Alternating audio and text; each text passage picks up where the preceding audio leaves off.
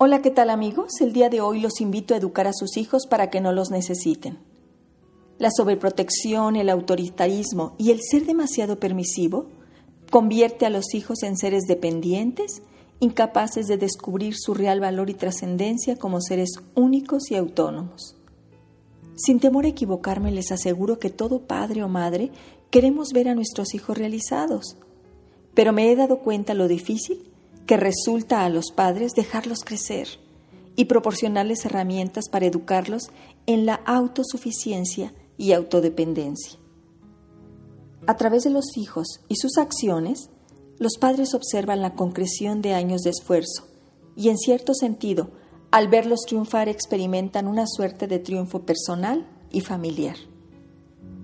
Existe una falsa idea de que al triunfar los hijos como profesionistas, lo lograrán como individuos. Nada más incierto que eso.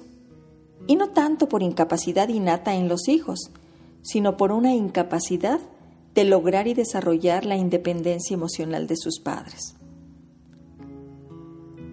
La independencia emocional de los hijos y los padres no se logra de manera automática, sino que se va construyendo desde la infancia y de forma gradual.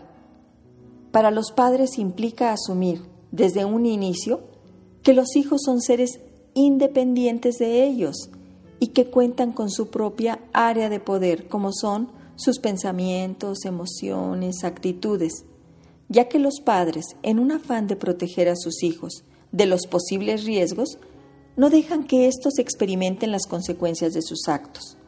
Lo más seguro es que vayan creando lazos de dependencia muy fuertes hacia ellos.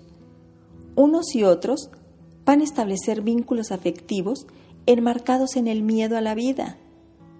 Y más que estar unidos por una causa común, estarán unidos en una misma identidad, en donde las fronteras entre unos y otros serán casi nulas. Tener hijos amigos significa un proceso de individualización de ambas partes. En dicho proceso, los hijos serán cada vez más ellos mismos y ejercerán su vida de manera más autónoma. Por hoy es todo. Mi nombre es Irma Quintanilla González, especialista en medicina familiar y terapeuta familiar. Los invito a visitar mi página www.saludintegralvidifamilia, donde encontrarán temas y entrevistas con profesionales de la salud. Deseo que esta semana esté llena de experiencias en la que fomentemos el crecimiento de nuestros hijos. Que tengan una excelente semana en familia.